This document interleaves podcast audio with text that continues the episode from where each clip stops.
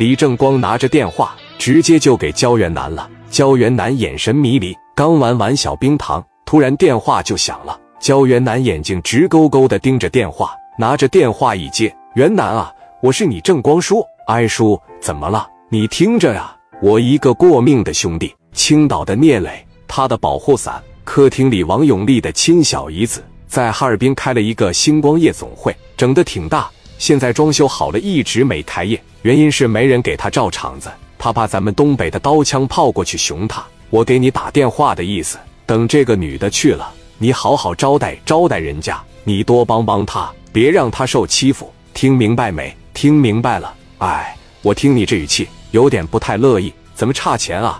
还是咋的？没有，叔，我叔的关系户，我再要钱，我成啥了？我现在有点困。李正光一听，你他妈是不是又上劲了？我不跟你说了。来了以后，我指定拿她当我亲妈，拿她当我亲姨。反正见面你一定要尊重这个女的，我见面都得叫大姐。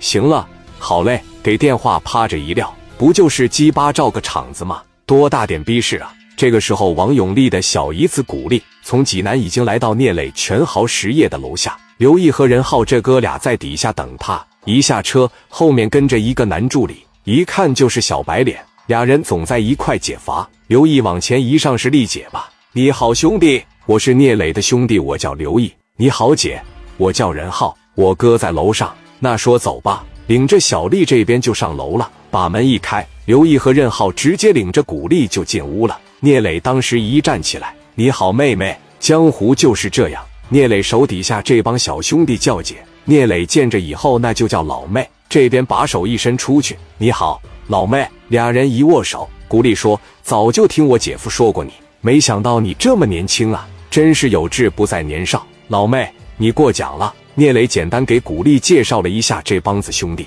紧接着就言归正传了：“妹妹啊，你放心，在哈尔滨，我给你找了一帮狠人，叫焦元南。我把你的电话告诉他了，去了以后他会给你打电话，然后先请你吃顿饭。如果在哈尔滨有人敢欺负你，向你收取保护费。”你就让焦元南给你摆平，磊哥，有你这句话我就放心了。那这么的吧，晚上咱们一块吃顿饭，明天我就回哈尔滨了。行，那咱们上胶东海鲜怎么样？行，我不挑，哪都行。晚上几个人在一块吃的饭，第二天古丽和他的小白脸直接一张机票奔着哈尔滨就去了。一落地，古丽的心情极好，这么大的夜总会终于要营业了。丽姐当时也是有信心了。拿着电话就打给焦元南了。焦元南拿起电话一接：“喂，你好，老弟，是焦元南吧？我是。你好，我是李正光和聂磊的好妹妹，我叫古丽。”焦元南的脑子里边浮现出李正光说那句话：“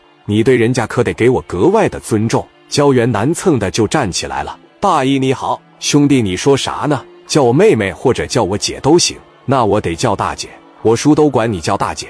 我要是叫你妹妹的。”我叔都敢从北京过来踢我，你现在在啊？我过去接你。我现在是刚到这个机场，行，我马上过去接你。给电话趴着一撂，焦元南领着自个手底下一帮兄弟，直接奔着机场就来了。